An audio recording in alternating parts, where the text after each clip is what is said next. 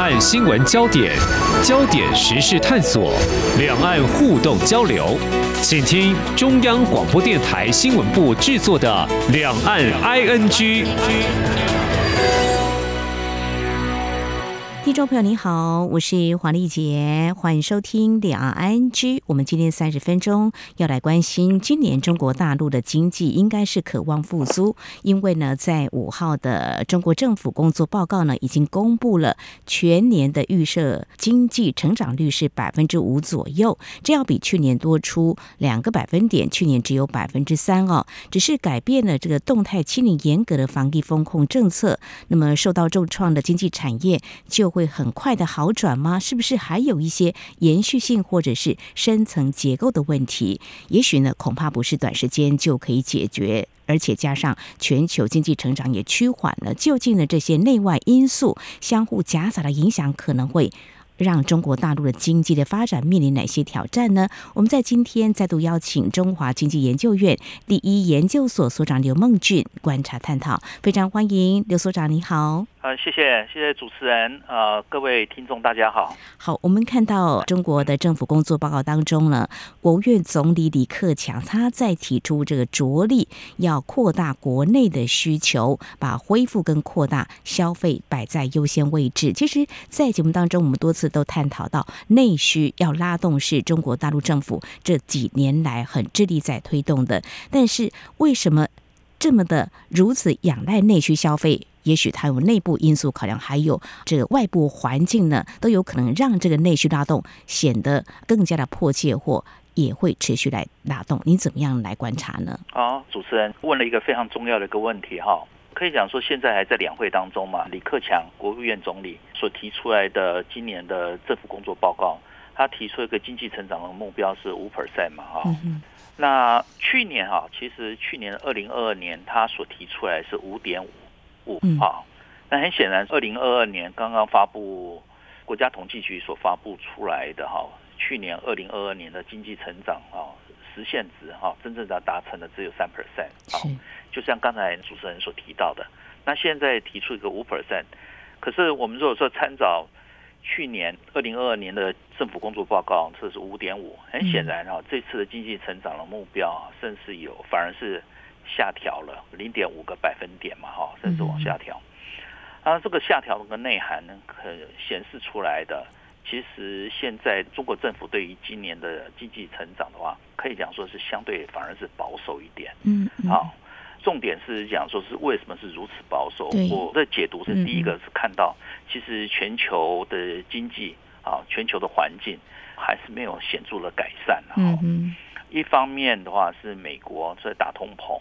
嗯，还有欧洲也是一样，是所以把提高利率当做一个可以讲说打通膨的一个重要的一个政策。嗯，那这样子的话，就是意思是讲说是情愿是牺牲了嘛？是全球一些经济的一个增长的动能。好，换句话讲，说是中国是面对这个全球的环境比较低迷。嗯，同时还是一样是美国对于中国的贸易。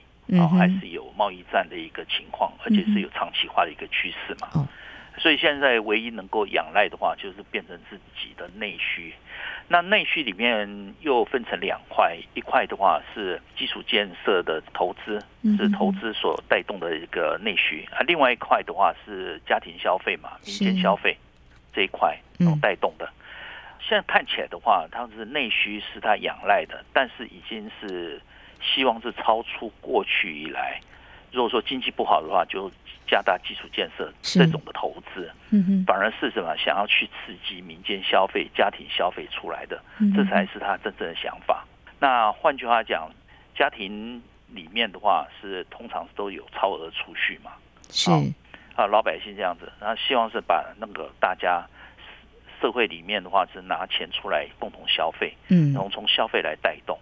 呃，那个消费带动的个经济成长的话，当然是相对投资有稳定的效果了。是啊，是。那同时的话，也会让自己的市场高端化、高值的消费才是他们所要的。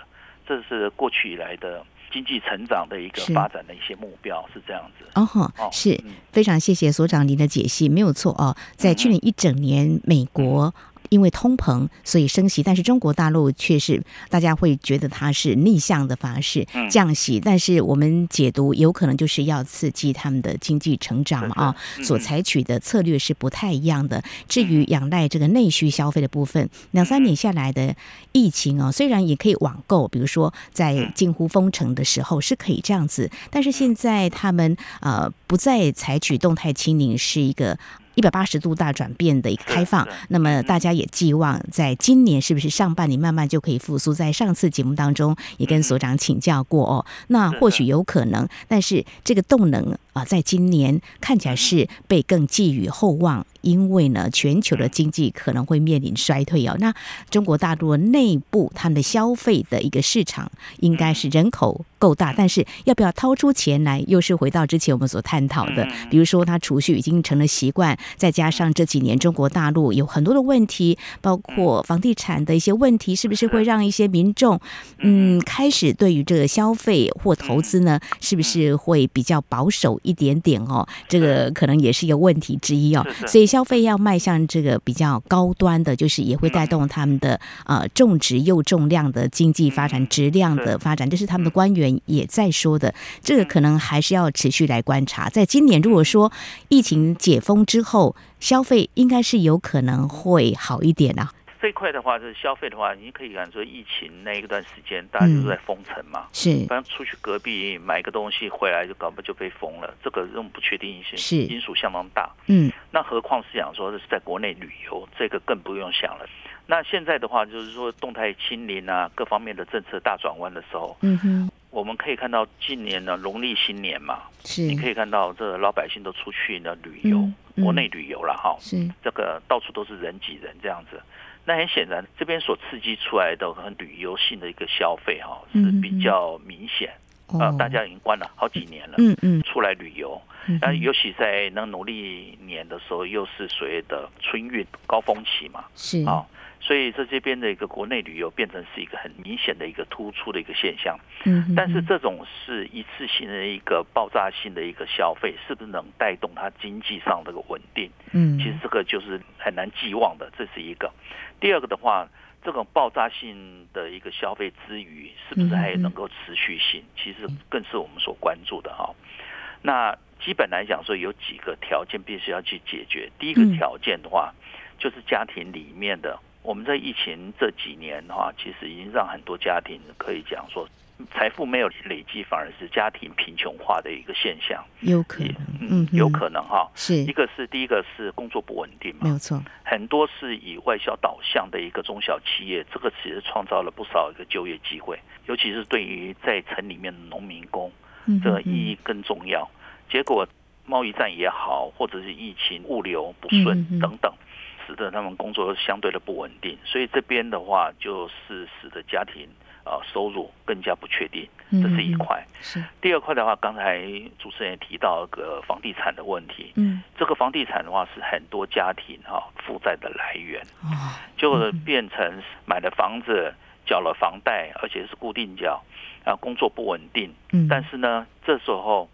整个房地产泡沫化的现象已经持续在发生了，买了房子，让房地产价格一直下跌，这个会使得家庭的财富萎缩嘛？嗯，啊，第三个的话，就是一个疫情里面普遍的一个现象，不光是中国，其实全世界都是一样，疫情所导致的呃所得的贫富差距拉大，哦，这也会使得消费哈动能很难提升的一些原因。所以意思是讲说，是今年二零二三年他所提出来一些。政策的一个执行的一个目标，尤其是希望这带动和家庭消费、内需消费这一块的话，的确在面临家庭的财富啊萎缩，或者家庭的一个贫穷化的一个趋势之下。的确是有一定的一个难度跟挑战。嗯、是，我们也留意到，呃，中国政府工作报告当中，李克强是有提到，呃，要加强这个内需，但是会透过什么样的做法，却没有提到。外界当然也在猜测，或许在今天我们可以知道说，呃，因为疫情的关系，中国大陆有一些家庭他们的财富是萎缩的哦，就像所长提到的，那对于这个房地产这个部分呢，由于都有。背房贷可能还会加重他们的负担，所以是不是有钱来消费？恐怕这也是未来他们的内需这个被寄予厚望的支撑的拉动力，能不能够达到预期的目标，还有待进一步的观察哦。好，那谈到消费呢，相关的继续，我们再请教呃所长哦，就中国政府工作报告。将消费者的价格指数涨幅目标设在百分之三左右，其实谈这个还蛮重要，就是说包括台湾在内，我们也会留意到我们的通膨啊，还有消费的信心指数，呃，包括核心的这个物价指数到底是多少？就通膨这个压力到底有多大？其实会联动到整个经济的发展，还有会冲击到很多的层面哦。中国大陆会有通膨的隐忧吗？目前看来，其实这个是很好的一个有趣的问题啊。就如果说是家庭的收入没有在增长，但是呢 CPI 在持续在增长，那的确是压力也蛮大的。这反而是实质的这个购买力反而是下降。好，那现在它是设定的 CPI 的话，今年增长率是三 percent 嘛？是。其实相对于二零二二年它的政府工作报告里面设定的那个 CPI 的成长率，其实也没有增加了。去年也是三 percent。嗯。好。但是内需啊，消费动能哈、啊、减弱的时候，反而 CPI 啊就很难达到。啊，啊从我印象没有错的话，应该在去年才一点多啊，甚至来讲说不到二这样子哈。换句话说，这边所呈现出来的话是反而是那个消费动能是相对比较偏弱的一个情况。嗯，啊，就像日本的话，那个 CPI 希望达到二 percent 嘛，这可是整个国家里面的消费动能很弱的时候，根本就还是。在原地踏步啊，嗯嗯。啊，所以这个 CPI 太高，我们可能会伤害到经济；但太低也代表说整个经济动能偏弱，是，所以变成是有些国家里面设定是二点多啊，像台湾这边是是希望，像日本也是安倍三根箭里面就设定是二点多嘛，嗯。啊，所以这边是三 percent，我觉得是相对于过去以来，他是觉得是三 percent 是可以接受的，嗯嗯嗯。啊。但是如果说达不到这三 percent，反而也是代表着讲说，哎，这个家庭哈还是讲说相对保守啊，也有这个意涵了。那如果超过的话，那就面临跟美国的压力是一样的。像美国现在一直在压抑这个通膨，今年上半年可能还会有升息的可能哦。所以这是要留意。当然，每个国家的经济发展的情况面临的问题都不太一样嘛，所以考量也会不同哦。好，那这是在我们的节目前半阶段，非常感谢中经院第一研究所所长刘梦俊，我们解析在五号所开幕的全国人大会议。呃，国务院总理李克强，也许是他最后一次的政府工作报告，因为在呃今年的政府啊、呃、要换届了，可能会换人做，但是他提出过去五年他做了什么，那么也提到未来可能会着力的一些方向。谈的是在经济啊方面的一些问题，怎么样来克服哈？那么稍后节目后半阶段，我们再继续请刘所长来跟我们解析。刚才事实上你已经有触及到了，包括全球的经济的问题哈。我们提到的是美国的通膨，还有欧洲，其实啊台湾也有面临这样子的一个压力。但事实上，中国大陆呢内部还有一些问题，他们的政府工作报告当中看到的，他们会提到就业问题。我们节目稍后回来。好，谢谢。今天的新闻就是明天的历史，探索两岸间的焦点时事，尽在《两岸 ING》节目。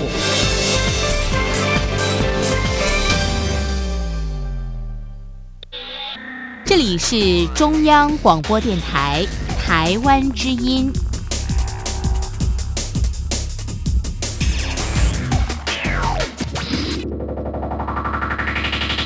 这里是中央广播电台，听众朋友继续收听的节目《两岸 ING》。我们节目持续来关心的是中国大陆的经济发展、经济成长的问题啊。我们针对在之前所公布的中国政府的工作报告当中啊，有提到这个经济面向有很多，他们现在所处的一个情况，那么未来所要着力的方向，请中经院第一研究所所长刘梦俊为我们解析。那么接下来要请教所长的是哦。刚刚提到今年的全球的经济成长是趋缓，大家会看到很多的预测都出来的，就出口出现衰退。那么事实上呢，呃，也有一些业者，包括我们台商，他们也提到这个接单呢，并没有像去年之前这么的好。事实上，可能去年底就开始浮现这样的情况。那中国大陆当然它是全球第二大经济体，如果美国不好的话，中国大陆虽然有这个美中贸易战，但是或多或少，其实它是很大的这个全球供应链，应该也会受到影响。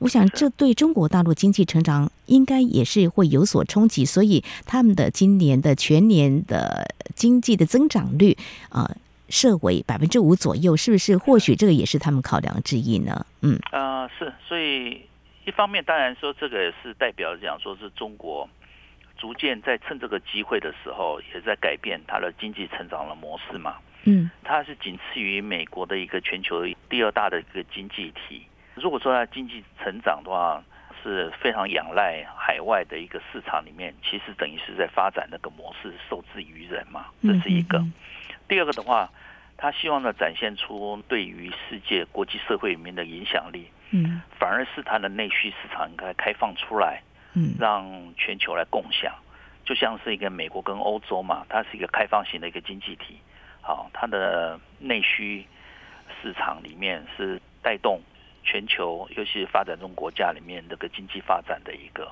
重要的一个摇篮，嗯，好，这样子的话可能。对于全球的一个发展的话，才有一定的一个发言权。但是中国就是如果说是跟其他的发展中国家一样，在争取这个海外市场的话，形成竞争的一个形势的话，嗯，可能他要做成一个发展中国家的一个领头羊的话，可能那个地位上的话就比较尴尬了。哦，是，那这样子的话，我不免会想到，就是中国大陆曾经在二零二零年提出国内国际双循环，有个内循环。那在紧扣着刚才我们所提到的，它要内需消费拉动，这个是不是有点联动的关系？也希望是不是能够借此来滚动这个内循环？可以这样子来看吗？嗯，对，那。这个双循环的一个概念，其实是着重的就是内循环嘛。嗯，啊，内循环里面，所以这最近五年以来，他一直在提出一个进口博览会嘛。是啊，嗯，以前的话，大家常听到叫广交会，没错。广交会的话，就等于是他产品要卖出去，嗯，透过一个广交会把行销出去嘛，到国际市场。嗯，那上海的进博会的意涵，主要是开放它的内需，让别人来进来。嗯。另外一个的话，就是随着双循环的话，就是等于。是我的消费的动能，还有投资的动能，来带动全球的经济发展。嗯，好，这有这个意涵，就是从国内里面延伸到国际。哎，嗯嗯，对，呃，进博会，我们的台商也非常重视这种销售的平台，每年几乎都有参加哦。那这样来看的话，内循环，因为这两三年的疫情，是不是有点被干扰了？所以现在可能，如果要看所谓的成效，我们是这么的想象啦，应该就是没有那么的顺利。嗯，哦，对，因为看起来的话，第一个的话是这疫情期间的话，大家各个民间消费，尤其家庭消费，当然相对保守，这个无可置疑。嗯哼。那另外一个的话，就是疫情期间里面的话，地方政府它的财政啊，是主要是大部分在花在防疫。管控当中，尤其核酸检测啊等等很多的财政负担啊。嗯。第二个的话就是，传统以来的话，地方政府是习惯的是用基础建设来推动经济的增长嘛。嗯。好，在疫情里面，他过去所投资的一些基础建设收益有限啊，或者甚至来讲是一个负的收益。嗯哼。啊，这是也会使得他的投资效益偏低。那使得那个财政收入更加窘困嘛。嗯，尤其更严重的是在动态清零这个期间里，土地的价格、房屋的价格在走低，让地方政府的所谓的土地财政啊，呃，更加的不顺利。所以现在的话是虽然是疫情清零政策转变了，但是一时之间的话，其实地方财政的那个困境的话，还是依然是没办法跳脱了。嗯嗯，啊，所以你可以看到。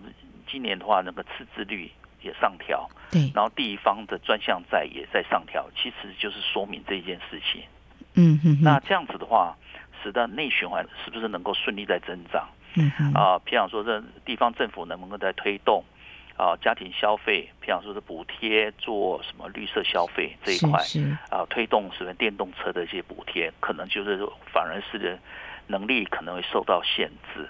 那另外一个的话，更糟糕的是，讲说这基础建设啊，传统以来在刺激投资的这个工具的话，也受到一个 constraint 这样子。所以这边的话就可能是这边都是一个新的挑战。嗯哼哼，所以这疫情呢，对经济产业的影响实在是层面很大啊！我想不只是中国大陆，呃，很多国家都是一样。不过应该也会有新的机会啊。我们呃，或许来看中国大陆曾经提出“十四五”规划，我们知道是从二零二一年到二零二五年的经济发展政策，今年是二零二三年。其实呃，外界是有这样的观察，就是中国大陆呃，希望能够就此展开新的阶段的经贸产业布局，嗯，要启动新一波的经济发展。动能作为中国大陆，他们曾经预划一个二零三五年发展愿景的实践基础，也期待未来的十五年内进入世界强国之列，在经济总量方面跟美国来匹敌。好像某种程度跟刚才所长您所提到的，就是说，嗯，中国大陆的一个经济的发展的成长模式呢，或许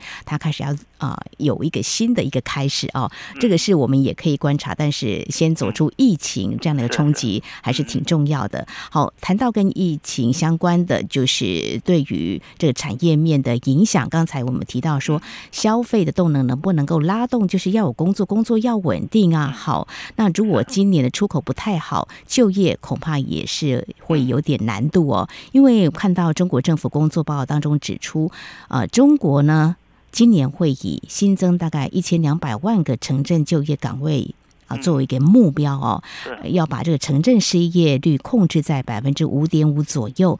这边不晓得所长，您会怎么样来观察中国大陆特别重视增加城镇就业问题？这可能会牵动什么样的层面呢？嗯嗯，刚才我们讲说呢，城镇就业的话会有两块嘛，一个是城镇人口嘛，嗯，他户籍地在这边，那另外一个是从农村进城打工的这一个叫农民工嘛，嗯，好，这边。都是他要促进就业的一个对象了。嗯，那尤其城镇这一块的话，是跟他推动的工业制造业、还服务业这边有相关嘛。那你可以看到是二零二二年啊，它的新增就业的话是设定是一千一百万，今年的话是设定是一千两百万。很显然，他把它上调了嘛。嗯哼。好，这上调这边的人数的话，可能有带动，有些意涵是在这边呢。这个意涵就是讲说，疫情期间啊，其实是有些人根本就是放弃就业了。哦，哎，躺平嘛，还是之类的。哎，那可能比较属于年轻世代吧。对对，比较年轻世代，因为反正找工作也不好找，那算了，反正呃工作也不稳定，那干脆就先躺平。好，也有可能啦。是另外一个的话，就是那时候在推动的是叫共同富裕，有些强制监管，尤其是对于平台经济嘛。是，嗯，好，电商啦，或者是跟那个数位平台这边，尤其主要是线上补教嘛这一块。嗯，强制监管之后的话，是很多工作就变成工作岗位就消失了。嗯哼，所以他现在的话是把他的目标再增加个一百万，嗯。是他到底要怎么去做？对，在是不是能够增加新的工作岗位，嗯，创造新的一个就业机会来临啊？尤其是大家都会在猜测，是不是监管的项目的话，就放松一点，嗯，让大家有个新的工作机会来了。嗯，尤其是在服务业这边，这也有个可能。另外一个可能是讲说，现在他们现在在推动这专精特新小巨人，专精特新企业，嗯，呃，是供应链。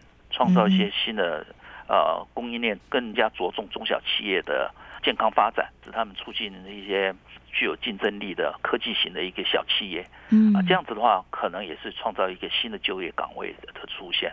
所以这些都是值得我们关注，他到底要这怎么去做的？嗯。是不是投注在中小企业这方面带动城镇就业？要不然刚才所长提到的，这有钱人因为共同富裕就跑出去了，润出去了，有人这么说。那年轻世代呢？像在去年的千万名的，大概有很多的大学毕业生、高学历的，他们的就业问题也曾经让中国大陆政府提出很多的政策，包括在公家机关都已经开缺了。哈，是是，对。那至于城镇就业又是另外一个问题啊，所以这个就业问题要稳就业、稳增长，都是中国大陆的经济发展的重要几个策略。所以最后，中国大陆今年提全年的经济成长率是百分之五左右哦。刚才所长你说，呃，是比较保守嘛，哈，呃，相对如果去年，那不过整个经济的发展的情况来看，因为高经济成长率似乎。已经在这几年就慢慢的看不到了，那他又注重一个质量都是均重哦。那疫情趋缓，我想慢慢的还是会走出这样子的一个比较啊混沌不明的情况。那么。有机会可以达成预定目标，应该是没什么疑问。重点是说，中国大陆的未来经济走势是不是可能就是维持在这样子的呃一个情况？对，就是可能五啦，百分之六啦，大概是这样的情况吗？嗯，这个主持人问了一个非常有趣的问题。我其实我们在思考一下，是二零二零年的时候嘛，这就是一个对比嘛。二零二零年其实它经济状况是也相对不好，差不多成长率是二 percent 嘛。二零二一年，它就跳升到八 percent 的一个经济增长嘛，嗯嗯好，就是去年蹲的低，今年可以跳得高。如果说经济这个趋势不变的话，对，那去年它的经济增长是三 percent，那今年它设定一个五 percent，我意思讲说是相对保守的，就去年也是蹲了，但是今年看起来的话没有太跳跃，好，所以我一直讲说它所谓的保守的意涵是在这边。但是为什么是保守？我研判了，其实是等于是在修补啦，等于是他比较花多时间，是比较大的资源是修补它疫情底下所形成出来的一个损伤嘛。嗯嗯嗯嗯。这换句话说，有点像经济的 recovery 那个恢复元气的一个模式。嗯嗯。那这边他要修补的有好几个面向，第一个是地方财政也要去修补嘛。嗯嗯。好。第二个的话，就是刚才讲的比较多的是工作岗位上面的修补。是。那中国大陆现在的话，就花了很多力气，尤其是面对美国里面的一个科技上的管制。嗯。啊，所以他也花了相当大的资源，是譬如说是做一些技术上的突破，譬如说是晶晶片啊、半导体这一块。啊，做了蛮蛮多的投资，但是这些投资里面。可能一时之间也看不到经济上的效益，搞不好可能是有投资失败的一个可能啦。这样子，嗯，好，这边都是几个在产业发展里面所面对的一些挑战。另外一个的话，他又要希望说引导他维持他的经济迈向的是那个数位转型啊，或者是绿色转型这一块，反而都是比较看不到近期效益的一些投资，这也是会让他一个经济相对。保守稳定的一个情况，另外一个的话，就是在美国的个贸易战里面的话，会驱动的一些供应链向往海外迁徙嘛。嗯，台商也有部分的产能移到东协嘛。嗯嗯。好，那其他的外资企业，乃至于大陆这些本身的企业里面，在去年启动的是 RCEP 的时候，也有一些供应链到海外去布局这样子。嗯。好，所以这个里面的话，可能它的经济。借着这个机会里面，可能有一些一定的一些转型，啊，嗯，就是比方说，这经济增长不能只是依赖投资，嗯，可能高端的消费也有一些必要的一些情况，嗯，好，另外一个的话，可能是国际上也有一些挑战啊，像乌俄战争现在还在延烧嘛，是。啊，所以在中国。大陆跟俄罗斯之间的话，的彼此的经贸合作也是相当重要。嗯，那当然说在中国里面捡到一些便宜货，比方说是比较低的一个能源价格，这是优势。但是大家国际上监管的是中国到底有没有跟俄罗斯有扩大了一些经济上的一些合作，这也会限制出国际上面的一个贸易的一个情况。嗯嗯，所以等等这些外部的局势不好。呃，内部里面要靠着自己本身的一条结构，然后稳增长的这种情况，所以严格讲起来是说五 percent 相对于过去哈是比较呃保守稳健的一个设定的这个目标啦。所以我们预期来讲，可能是量上面的一个耀眼的这个数字，它比较没有那么的 care 那么着重，反而是它里面的话是调体质，反而是比较着重的一个面向。好，那么我们在今天是针对中国大陆今年的经济成长率，官方预设只是目标定在百分之五左右，看起来是比较保守一点哦。但保守一点，其实我们进一步来解析，外部有很多变动的因素，那么在内部呢，中国大陆也有自己设定的一个经济产业结构调整的一个目标。那么先解决疫情冲击的带来的一些问题，还有美中科技战供应链的问题，我想这些都是挑战哈。我想在今天非常谢谢。中华经济研究院第一研究所所长刘梦俊，非常专业的观察解析，非常谢谢刘所长，谢谢您，谢谢主持人，谢谢各位听众。好，以上就是今天两岸 ING 节目，非常感谢听众朋友您的收听，黄丽姐祝福您，我们下次同一时间空中再会。